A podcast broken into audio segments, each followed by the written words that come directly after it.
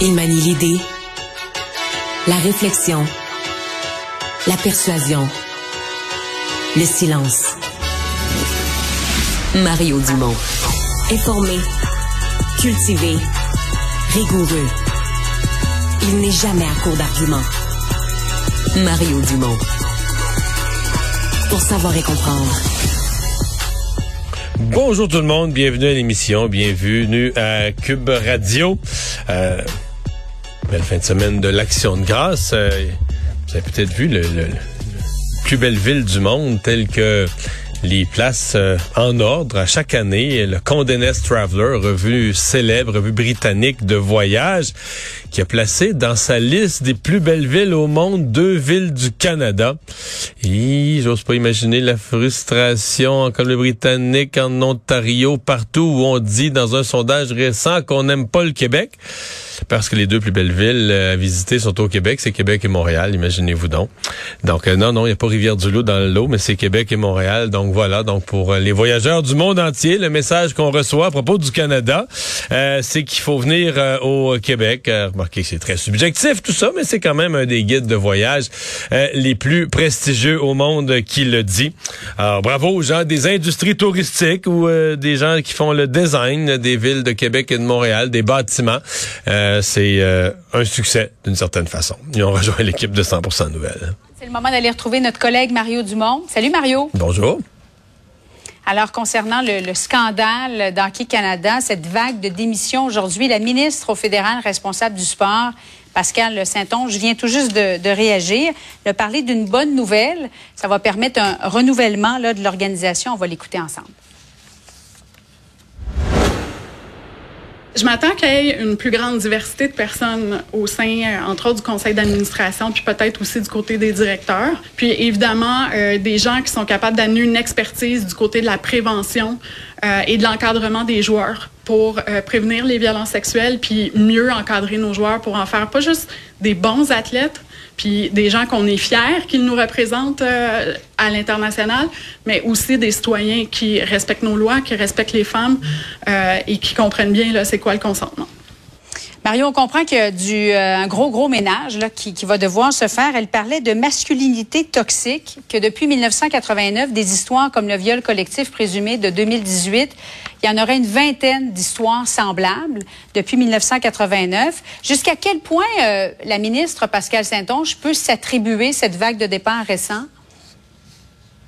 Elle n'est pas la seule, là, évidemment, les commanditaires avec les millions Ouais. qui viennent avec, etc.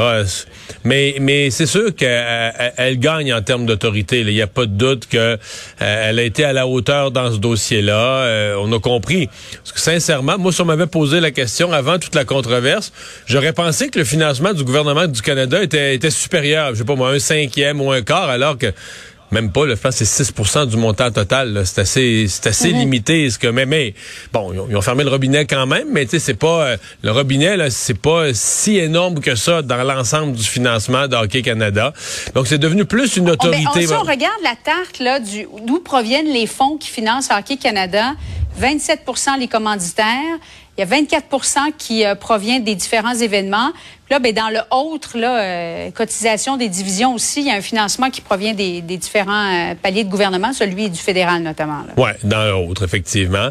Et, euh, et les droits de télédiffusion. Et ça aussi, là, euh, il y a Bell là-dedans. Et Bell, euh, qui était quand même un joueur important avec la télédiffusion des événements, euh, qui est resté caché dans tout l'épisode. Est-ce qu'ils ont, par la porte d'en arrière, exprimé eux aussi une dissension ou menacé de dire, regardez, là, si vous quittez pas, nous, on va faire comme les autres, on va sortir sur la place publique. Mais Bell est resté le joueur muet dans cette euh, dans cet épisode-là.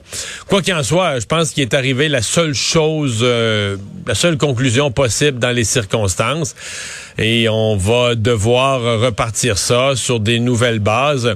Bon, la ministre, je comprends que l'on est dans le langage à la mode. Dire, euh, oui, il faut une variété d'expériences, une variété de gens. En même temps, euh, excusez-moi, mais pour l'essentiel, je pense que ça va être des gens du monde du hockey, là, les gens qui s'impliquent dans le Mais est-ce que c'est vraiment nécessaire, ça, Mario, des gens qui proviennent du monde du hockey ou Ben, plus qui en des proviennent- gens qui, qui en proviennent ont une expertise? Ben, en termes de gouvernance, de relations humaines, euh, bon comportement, euh, prévention aussi? Ben là, tu vas gouverner. L'association des électriciens est pas mal gérée par des électriciens. L'association, tu peux aller chercher des expertises externes un peu pour compléter, mais l'association du curling est, gérée par des passionnés de curling. De penser que tout à coup l'association du hockey. Le problème, il vient pas de là, Mario. C'est justement des gens qui proviennent du hockey et qui, ont qui ont mis à profit cette culture du hockey au détriment ben, d'autres personnes. Ben ouais, mais là, euh, regarde, la culture du hockey, il faut qu'elle change. Donc, il euh, faudra mettre des gens qui ont une passion pour le hockey, euh, mais qui viennent pas nécessairement de la vieille culture. Là. Puis je pense que ça existe, je pense qu'il y en a.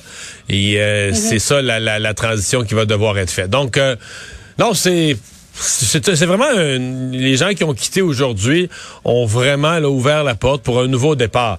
Reste une chose, quand des nouvelles personnes vont arriver, ils vont, euh, oui, ils vont partir euh, sur des nouvelles bases pour regarder l'avenir, mais ils vont aussi ouvrir les livres. Moi, euh, toutes, toutes les questions sexuelles, mettons-les de côté pendant un instant. Il me semble qu'il a l'air d'avoir bien de l'argent qui se brasse à Hockey Canada. On dit que Scott Smith était rendu avec un salaire d'au-dessus d'un million. Denis Coderre, mhm. la semaine passée, me parlait même que ce monsieur Smith se prenait une cote écoute, là, je le dis sous toute réserve, mais sur certains droits de télé ou je sais pas comment, avait des arrangements dans son contrat. Et là, Julie, on se dit, ben, t'as peu, là. Euh, dans la Ligue nationale de hockey, les gouverneurs, les propriétaires d'équipes, tout ça, c'est une business complètement privée. Beaucoup de... Mais ça, c'est Hockey Canada.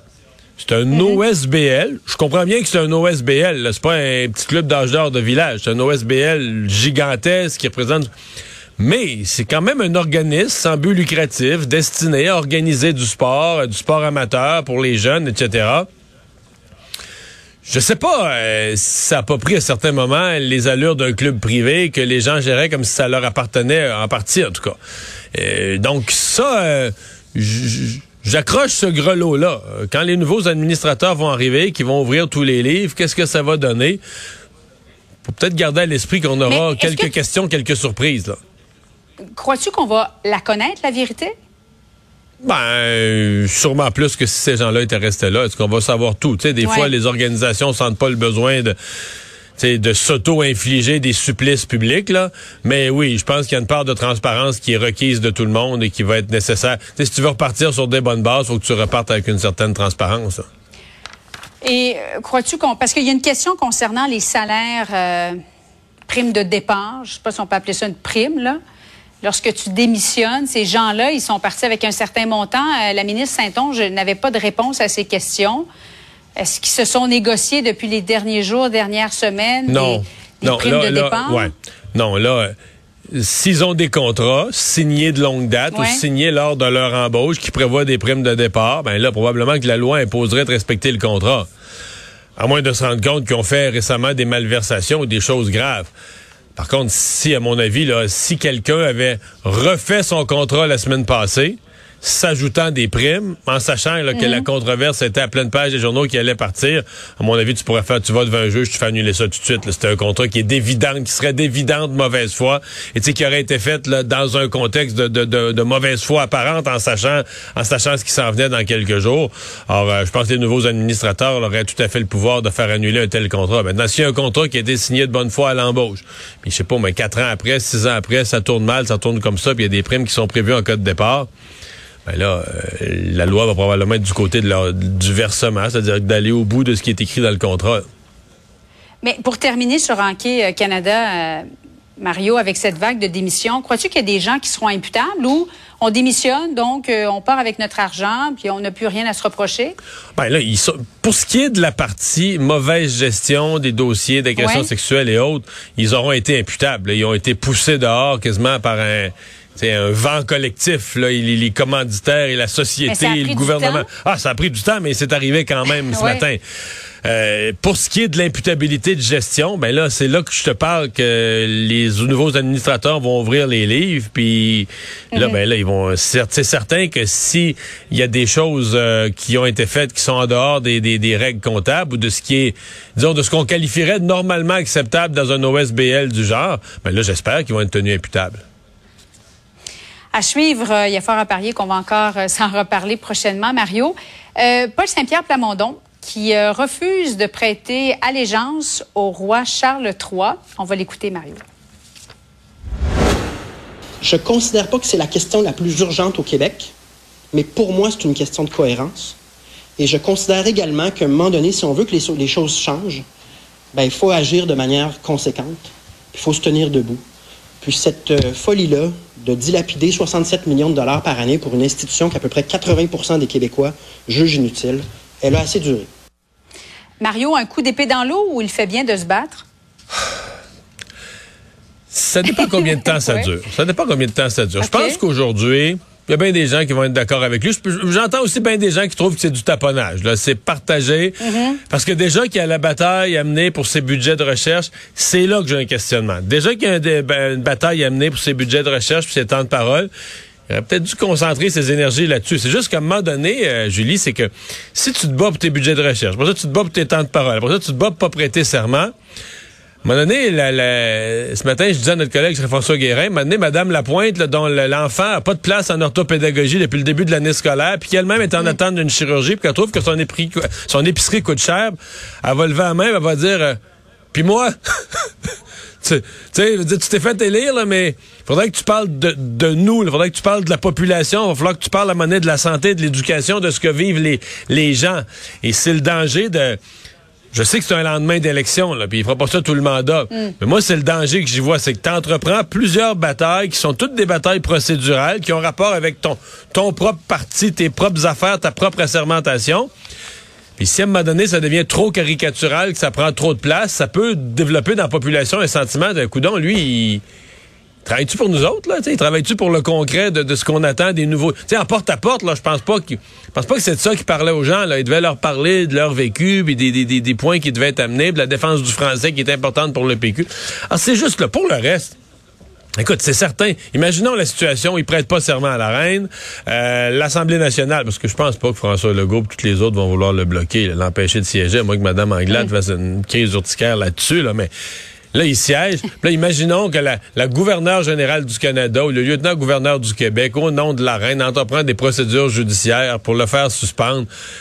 C'est sûr que dans la population, les gens vont trouver ça complètement absurde, là, que, que, parce qu'il n'a pas voulu prêter serment au roi Charles III euh, et que celui que la majorité a élu dans la circonscription de, de, Camille Lorrain pourrait plus siéger. Donc, je pense qu'il y a l'opinion publique de son bord à la base.